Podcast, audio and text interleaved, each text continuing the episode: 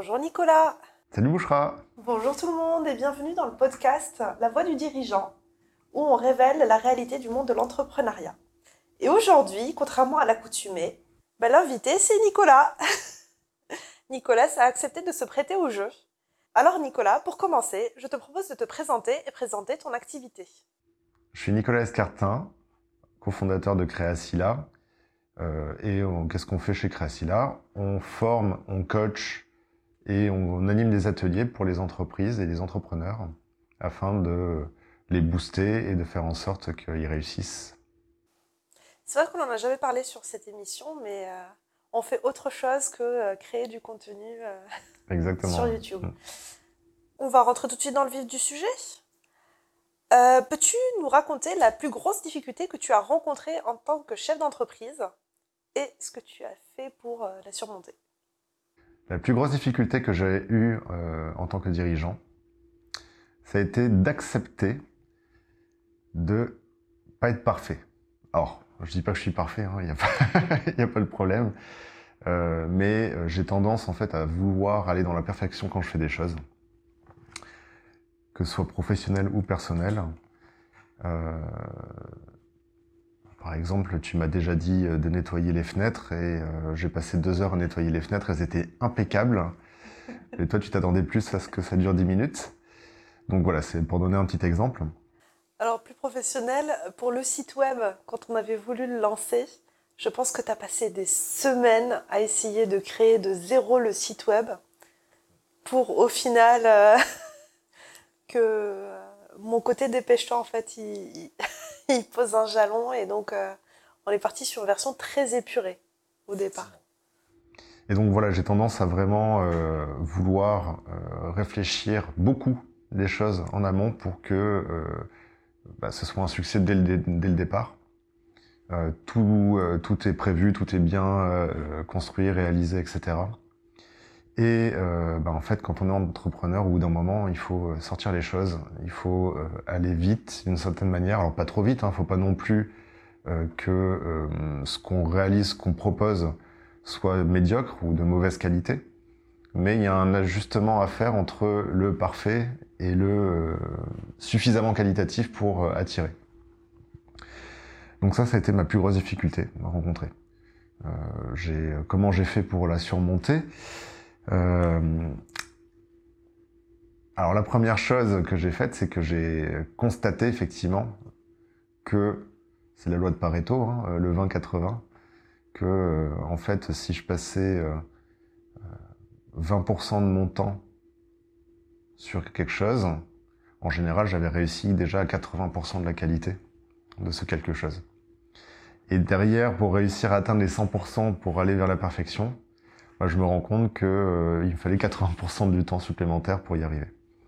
Donc, euh, donc euh, déjà, ça c'est difficile parce qu'on se dit si on veut sortir les choses et bah, c'est nécessaire parce que si on veut gagner de l'argent, au bout d'un moment, il faut que les choses sortent. Donc si on veut sortir les choses suffisamment vite pour gagner de l'argent, faire rentrer de l'argent dans la société, eh ben il faut au bout d'un moment s'arrêter. Donc ça, ça a été la, la, la première ré, comment dire, la première chose que j'ai découverte euh, dans le monde de Épiphanie, comme disait Quan Ouais, euh, épiphanie, exactement. une autre façon, en fait, de, de, de, une autre façon de voir que, de pardon, d'améliorer en fait cette, cet aspect-là, euh, bah, ça a été tout simplement de te demander ou de demander aux autres. C'est-à-dire que plutôt que d'attendre la fin de quelque chose, donc lorsque je termine par exemple le site web, une page du site web, etc., plutôt que d'attendre de moi-même penser qu'elle est terminée, je la montre en amont, parce que d'autres personnes peuvent me dire, bah, c'est déjà très bien ce qui a été fait. Et donc là, je peux m'arrêter, ou alors dire, non mais il reste encore ça, ça, ça, ça, ça à faire, mais au moins on peut prioriser à plusieurs, si oui ou non, euh, il y a des choses à faire. Et vu que je parle de priorité, c'est pour moi le dernier élément, euh, ça a été de de réussir en fait à réellement prioriser les activités et les sous-activités à faire euh, avec un bon système de priorisation qui permet de se dire ok voilà euh, toutes les activités nécessaires pour arriver à un MVP donc quelque chose qui est euh, commercialisable Et voilà toutes les activités qu'il faudra qu'on fasse ensuite pour l'améliorer. Ok. Ce dont tu parles, c'est un driver? Euh, donc, en fait, c'est ancré en toi et le, le changer, c'est. Euh... Je sais pas si c'est vraiment possible. Je sais pas si c'est un objectif en soi pour toi. Non, non, non, je sais que je suis comme ça et que je vais chercher la perfection. Ce que j'essaye de faire, c'est ne pas forcément euh, le changer, mais utiliser en fait ça pour pouvoir me dire ok, il reste tant de travail à faire, mais accepter par contre de m'arrêter à un moment donné. C'est exactement ça en fait. As mis, euh, tu, tires bénéfice de ton driver et puis tu as mis des garde-fous pour, euh, pour quand tu pars dans l'excès de perfection qui va te demander des semaines pour mettre un hologramme derrière une page de vente.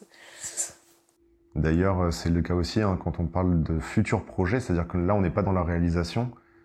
Euh, bah, tu, l'as vu, hein, il y a plein de moments où euh, j'ai plein d'idées, je lance plein, plein, plein, plein d'idées, et sauf que le problème en faisant ça, c'est que la personne qui reçoit ces idées, bah, c'est à elle de filtrer et de dire non, mais en fait, là, ce que tu es en train de dire, il y a une partie qui est dans, pour dans 5 ans et une partie qui est pour tout de suite.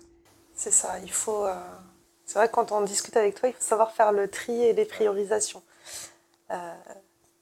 Des fois, tu pars loin. Mais c'est très bien, ça, ouvre beaucoup de perspectives en fait. Euh, et tu as, tu as beaucoup d'idées. Euh, ok. Euh, est-ce que tu veux bien nous parler de la décision la plus difficile que tu as eu à prendre? Quand on, a commencé, on a eu notre premier client très vite. Même premier jour en fait quasiment de, l'entreprise. Donc ça c'était c'était top. et c'était tout euh, entrepreneur. voilà et en plus c'était un client qui euh, permettait de faire le, le chiffre d'affaires euh, nécessaire pour pour une entreprise voilà comme ce qu'on veut atteindre. Donc ça c'était vraiment bien. Mais on s'est rendu compte que ce client-là, j'étais au 4-5e à peu près de mon temps pour ce client. Et euh, en fait, c'est difficile de créer une entreprise que un cinquième. Alors, c'était pas tout à fait un cinquième parce que je travaillais du coup sur le sujet le soir, euh, le week-end, etc. Ah, mais au démarrage, il y a besoin de se concentrer euh, sur le sujet. Et du coup, bah, toi, tu t'es senti un petit peu seul, ou en tout cas pas suffisamment épaulé sur le sujet parce que moi, bah, je passais mon temps avec ce client. Donc petit à petit, on s'est dit, bon, on va réduire euh, le temps alloué au client. Donc euh, le mois suivant, on a négocié avec lui pour euh, passer de 4 5 e à un mi-temps. On avance, on avance, on avance, on commence à créer les futurs produits qu'on voulait faire, à développer la stratégie qu'on voulait mettre en œuvre. Et, et en fait, c'était pas suffisant. On s'est rendu compte que, encore une fois, le mi-temps, c'était pas possible pour pouvoir continuer dans cette démarche de monter l'entreprise. Juste, je t'arrête là. Euh, comment, euh, comment tu as fait pour négocier avec un client une baisse euh, du temps? Comment, tu allais le voir en lui disant bah, La première baisse du temps, parce qu'il va y en avoir d'autres, la cette première négociation, ça a été plutôt simple. la première chose que j'ai faite, c'est que j'ai été franc avec lui et transparent. Je lui ai expliqué la situation, je lui ai dit que euh, bah, l'entreprise était encore toute jeune, qu'il avait besoin de faire des choses pour l'entreprise, et que du coup, il fallait que, euh, je, libère euh, du temps.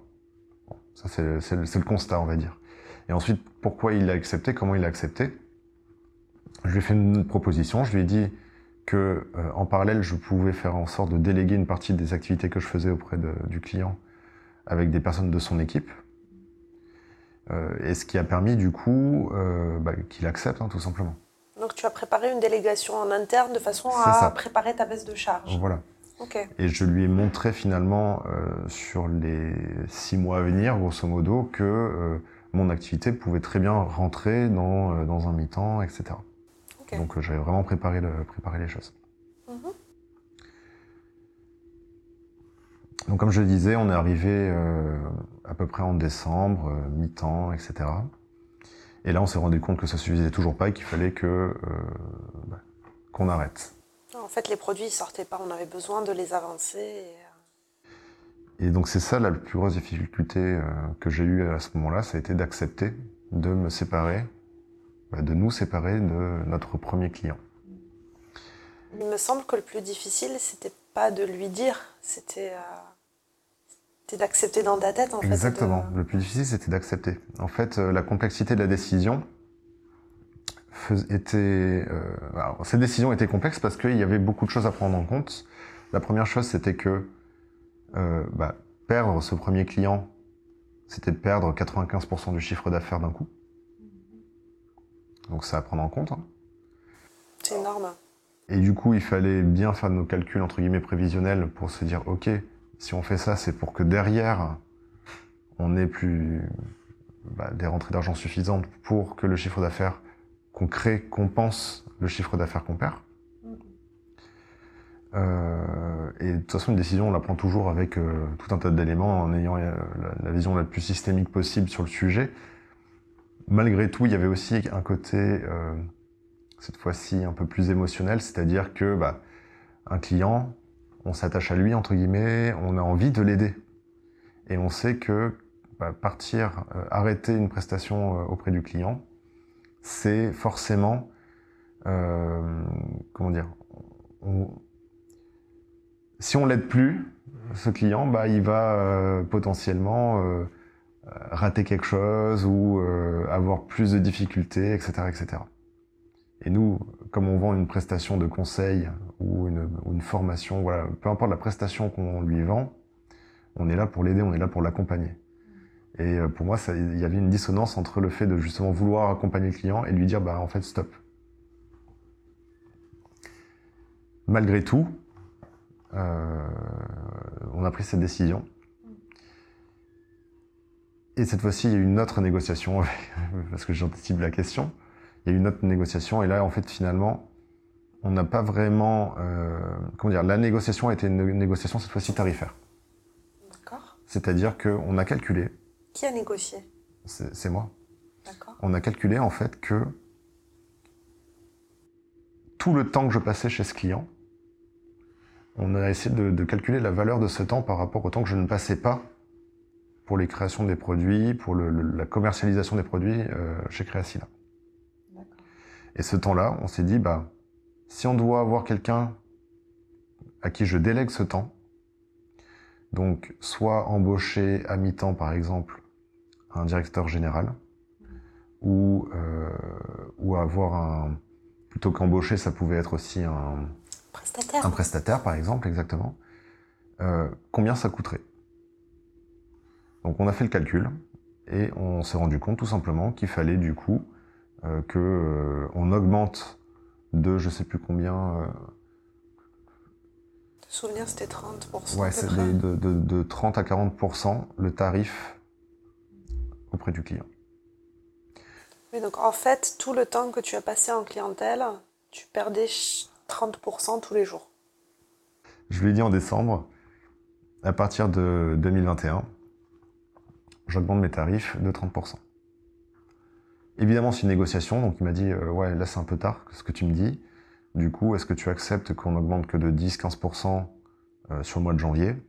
Et à partir de, février, par contre, euh, on applique le tarif 30%. Je lui ai dit ok, on fait ça. Je savais très bien qu'au bout d'un moment, en fait, ce client ne voudrait pas rester avec moi sur le long terme avec ce tarif-là. Et donc c'est comme ça en fait que au mois de février, on a arrêté le contrat tout simplement parce que bah, il voulait pas payer ses 30%. Donc en fait, on a fait un biseau, on appelle ça un biseau, c'est qu'il a pris quelqu'un d'autre au mois de janvier. Et pendant le mois de janvier, en fait, cette personne-là, je lui ai délégué, on a mis en place un process de délégation complet de tout ce que je faisais auprès de ce client, pour qu'au mois de février, je puisse arrêter la prestation. Et donc ils ont pu intégrer en interne euh, l'activité? Exactement, et donc euh, donc ça s'est passé plutôt bien. Euh, on s'est séparé en bons termes avec le client, c'était très bien. Et, euh, et, derrière, on a pu vraiment euh, travailler comme il fallait, à 100% de notre temps, chacun sur l'entreprise. Donc c'était top. D'accord, sacrée histoire quand même.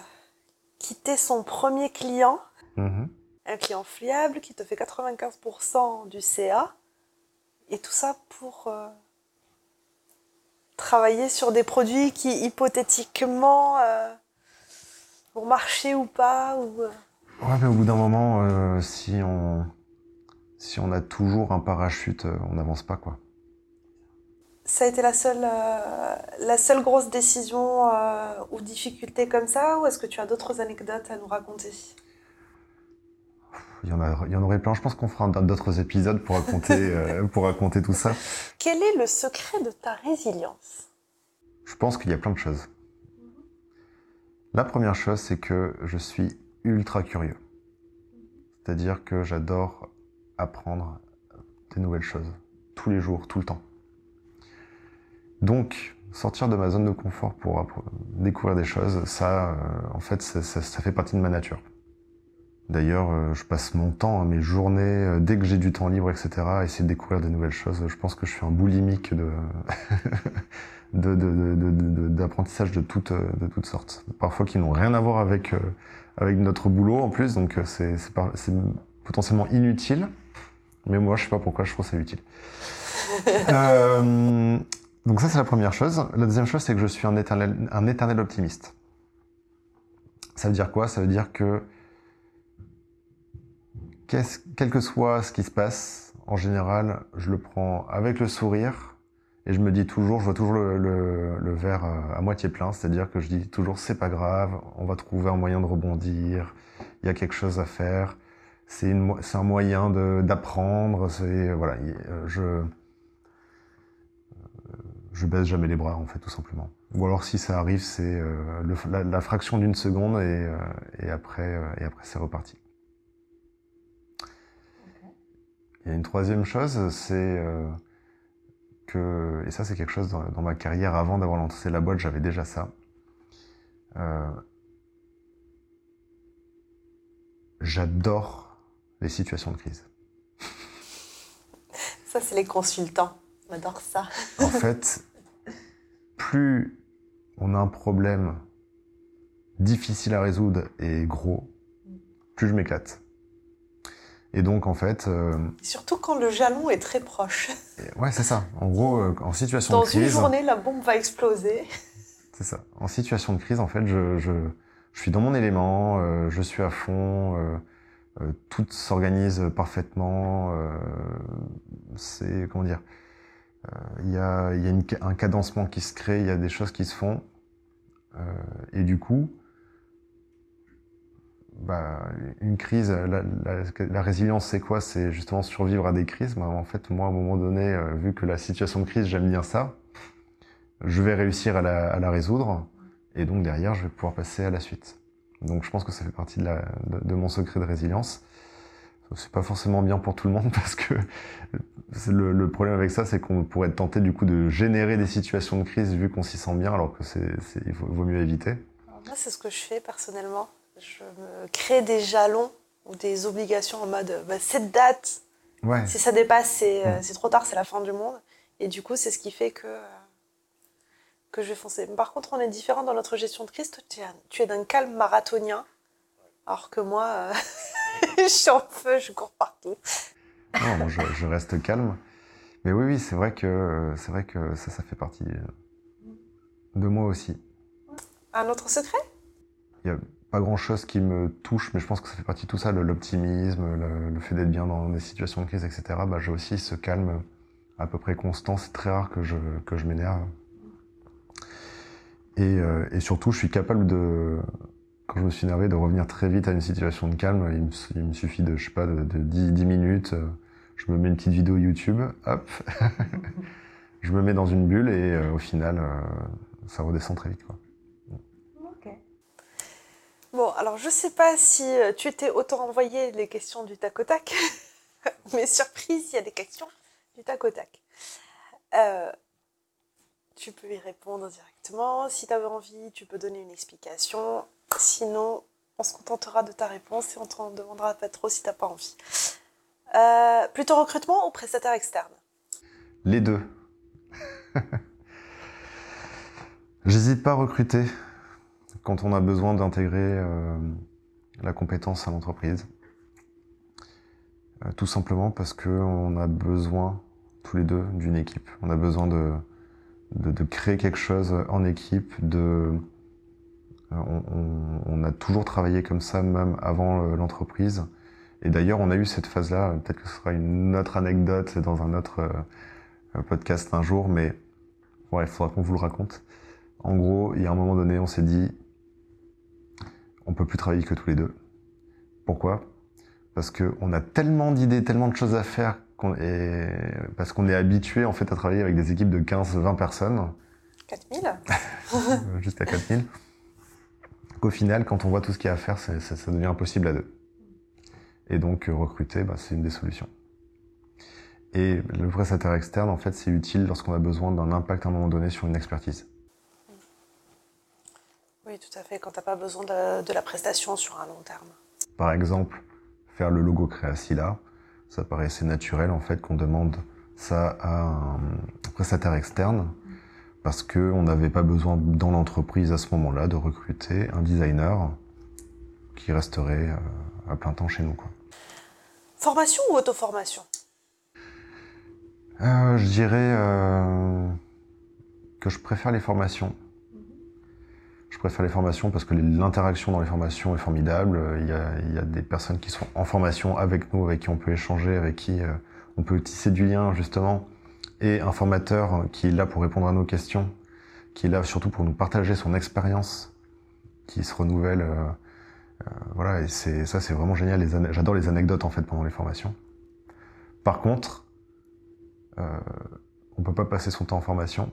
Et comme je suis extrêmement curieux, eh ben, j'aime bien aussi euh, m'auto-former régulièrement, lire des bouquins, euh, regarder des tutoriels sur Internet, euh, sur plein de choses. Et, voilà, donc l'auto-formation est nécessaire pour assouvir ma curiosité et un besoin d'instant T, mais par contre, je préfère la formation.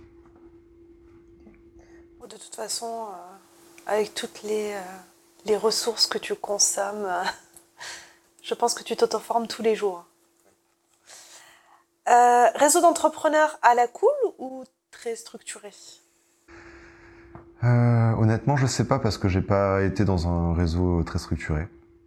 Euh, moi, j'aurais tendance à préférer à la cool parce que justement, pour tisser des relations, je trouve que c'est plus simple que quelque chose qui est pas cadré.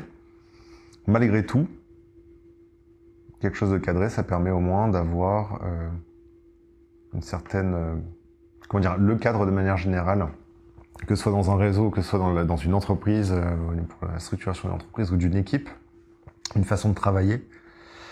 Euh, ce cadre-là, ça permet de, se sentir en sécurité et de savoir où on va. Et du coup, euh, si on n'est pas à l'aise à rencontrer des nouvelles personnes, etc., ou à, savoir quoi dire, notamment quand on est débutant. Tout à fait. Et puis euh, ça donne une petite garantie de euh, résultat ou de. Euh,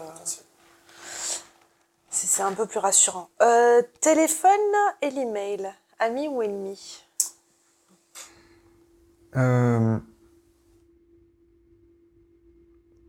Alors le téléphone, ami, professionnellement, parce qu'on ne peut pas s'en passer aujourd'hui. L'autre jour, euh, je voulais prendre le métro et j'arrive au métro parce qu'il faut que je prenne la voiture pour aller jusqu'au métro. Euh, arrive au métro, je me suis rendu compte que j'avais pas mon téléphone avec moi et en fait j'ai dû faire demi-tour pour aller chercher le, téléphone tout simplement parce qu'on a des applications de sécurité pour déverrouiller les comptes de, certains clients, etc., etc. Aujourd'hui, on peut plus rien faire sans téléphone, donc c'est forcément un ami. Euh, mais c'est aussi un ennemi d'une certaine manière parce que euh, quand on a plein de notifications qui arrivent euh, tout au long de la journée, ça peut nous déconcentrer. Donc il faut euh, réussir pour le téléphone à, euh, bah, à s'autodiscipliner correctement. Ou alors carrément mettre une application qui nous discipline. pour l'email, c'est plus ennemi. C'est plus ennemi parce que très peu de personnes savent utiliser l'email réellement. déjà, pour le boulot, je dois m'inscrire à des newsletters pour regarder des choses. Alors du coup, j'ai une boîte mail qui est, euh, qui est euh, infernale. D'ailleurs, ça me fait penser qu'il va falloir peut-être que je crée une nouvelle adresse email pour pouvoir euh, avoir tous les newsletters au même endroit et qu'on puisse avoir une, que je puisse avoir moi une boîte, une boîte mail un peu plus structurée. un email, en fait, pour moi, c'est c'est quelque chose qui est un asynchrone. Donc c'est pas comme un chat où on s'attend à ce que la personne réponde à peu près rapidement. Un email, ça peut, on peut attendre un, deux, trois jours avant une réponse, sauf que beaucoup de personnes s'en servent comme un chat. Donc suivre des conversations euh, très longues avec juste une phrase euh, par, par email, c'est insupportable. Et ensuite, euh, un email avec un compte rendu qui pourrait être un, document, euh, un document écrit de, de 5 pages, pareil, c'est pas possible. Un email, ça doit être suffisamment concis pour qu'on ait tout de suite la valeur qui soit expliquée et que l'objet euh, nous fasse comprendre exactement de quoi on parle et que dans, en lisant les, les, les 10 lignes qu'il y a dans l'email, ça nous permet d'avoir notre, notre information. Et comme je le dis, mais en fait, très peu de personnes savent utiliser les emails. Il y a des gens qui chattent par email, il y a des gens qui envoient des romans par email. Au bout d'un moment, euh, euh, c'est infernal. Ouais, les ping-pong par email, euh, quand tu rentres de vacances et que tu en as 400 ou 4000 sur ta boîte, c'est pas possible. C'est ça. Hmm. journée type ou chaos organisé? Plutôt chaos organisé. J'aime l'idée de me créer une routine autour de ma journée c'est-à-dire le matin pour pouvoir me mettre dans les bonnes dispositions pour travailler et le soir pour me mettre dans les bonnes dispositions pour me coucher. Mais en vrai, euh, la journée, elle, elle est, euh, c'est un petit peu un chaos parce que tout simplement, un chef d'entreprise doit gérer des problématiques au quotidien, nouvelles, et donc on peut pas en fait, euh, comment dire, prévoir à l'avance ce qui va se passer dans la journée. Et il faut être en mesure de rebondir sur ce qui se passe. Donc quand on peut, quand je peux, je me prévois des, moments où je sais ce que je vais faire, etc. J'ai de toute façon les réunions qui sont prévues aussi avec des clients, etc. Mais par contre, euh, je, je me dis pas, ok, de telle heure à telle heure, je vais travailler en coupant euh, mon téléphone, en coupant ci, en coupant ça, puis après, euh, je vais faire c'est pas possible. Je préfère me garder la flexibilité d'avoir un rendez-vous client à n'importe quel moment, etc. Et tout comme tu ne travailles pas de 8h à midi, de 14h à 18h, euh, tu peux retravailler de 19 à 23h. Euh, ah, complètement, oui. Euh, et, le week-end aussi. C'est ça. Tu dois faire des sacrées journées et des sacrées semaines. Ah oui, oui, il y, a des semaines qui sont très chargées, d'autres un peu moins. En fait, voilà, j'aime bien cette flexibilité-là. D'ailleurs, en fait, je trouve que le fait d'avoir un rythme en vague, me rend plus efficace que quelque chose de monotone. Tout simplement parce que euh, ça crée des mini-crises qui font que euh, je, je, je peux avancer. Lecture vidéo ou podcast? Alors, lecture beaucoup. Pas autant que toi, mais j'avais beaucoup. Vidéo énormément. Euh, mes vidéos euh, de comment dire où j'apprends des choses, pas du divertissement. Tu apprends quoi? De tout. de tout. Je regarde, euh, je sais pas, des vidéos sur euh, le cinéma, je regarde des vidéos sur euh, les mathématiques, sur l'histoire, sur l'histoire, sur la physique, sur tout, tout, domaine en fait qui m'intéresse, la philosophie. C'est pas toi d'ailleurs qui une fois, c'est quoi? On, voyait, on prenait la route en voiture et tu avais mis un, un podcast sur. Euh, c'était un séminaire sur le boson de X. Et, euh, ouais, exactement. Ouais. En fait, on s'est tapé un truc de deux heures pour comprendre.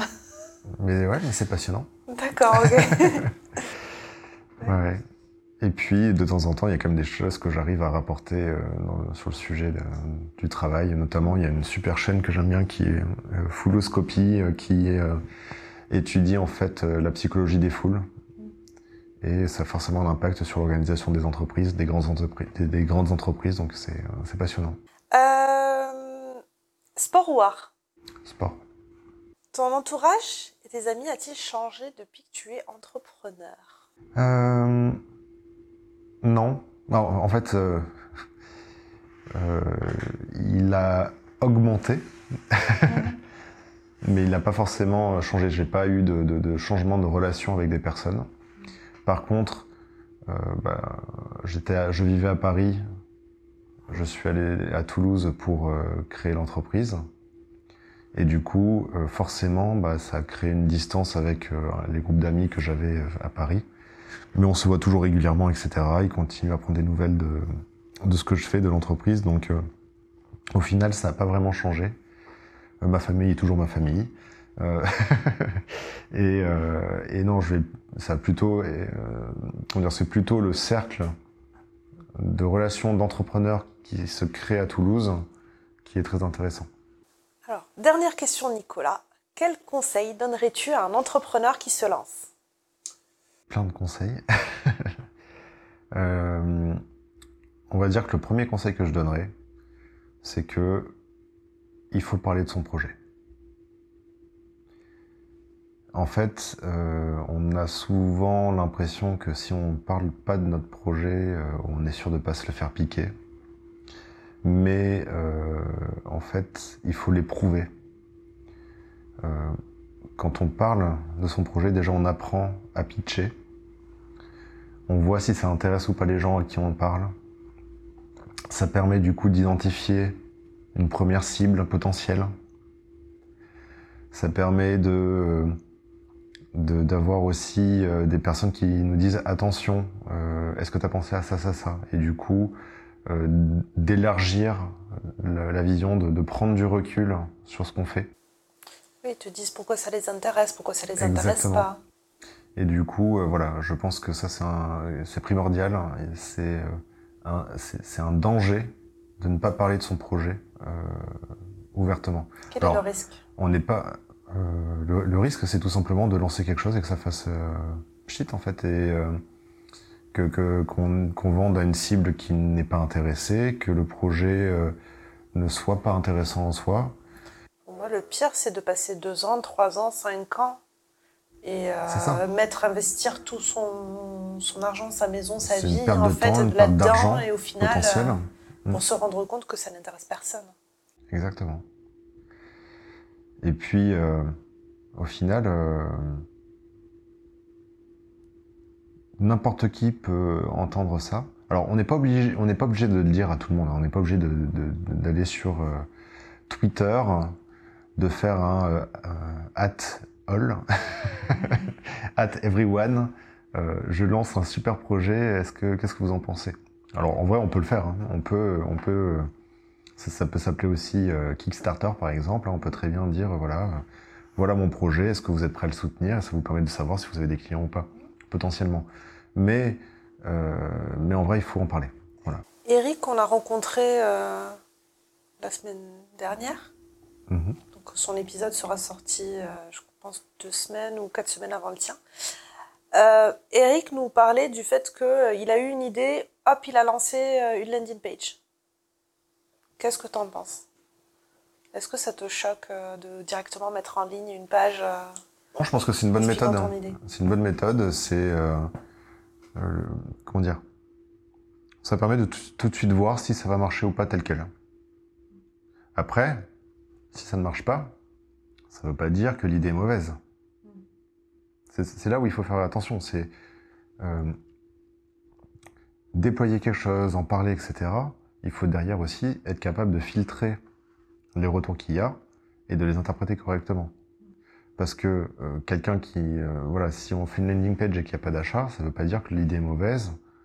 Ça veut peut-être dire aussi que euh, la cible n'était pas bonne ou que la communication est à améliorer. Voilà, il y, a plein de, de, possibilités. Et de la même manière, lorsqu'on a une nouvelle idée ah bah j'aime pas ton idée ou euh, peut-être que tout simplement la personne qui est en train de, me parler n'est pas la cible de cette idée. Mm. Et du coup, euh, faut pas me dire que je vais abandonner l'idée. C'est vrai que c'est rigolo parce qu'il y a des communications que nous on fait, que les gens qui sont pas dans la cible, ils viennent nous voir, ah non, j'aime pas du tout. Alors qu'en fait, euh, notre cible euh, adore, adore en fait. Ça. Il fait des compliments, il like, ils viennent nous en parler et tout. On peut pas plaire à tout le monde. Euh, quand on, euh, le business, c'est forcément clivant. Au bout d'un moment, il faut euh, faire des choix, il faut, faut, choisir une cible, il faut... voilà, quand on... Quand on parle à tout le monde Bah, pour la quand- personne. Exactement. Quand on parle à tout le monde, on parle à personne. Donc au bout d'un moment, il faut, il faut faire des choix. Et, et, et c'est de la même manière quand on a une idée. Bah, il faut comprendre que lorsqu'on a des retours négatifs, ça ne veut pas forcément dire que l'idée est mauvaise. Ça veut peut-être dire aussi que elle euh, n'a pas été soumise à la bonne personne. Merci Nicolas. Merci Bouchra. Comment on te retrouve Nicolas? Alors, je suis sur tous les réseaux. non, en vrai, euh, vous me retrouvez sur LinkedIn. Euh, Nicolas Escartin. Et puis, il y a la page Créacilla que vous pouvez trouver aussi sur LinkedIn, sur Instagram, sur euh, YouTube. D'ailleurs, si vous regardez cette vidéo en ce moment, normalement, vous m'avez déjà trouvé. Ça a Euh, laissé un commentaire et euh, il ça, vous répondra. exactement. À la prochaine Et si vous voulez qu'on refasse des vidéos tous les deux, bah, n'hésitez pas à nous le dire en commentaire.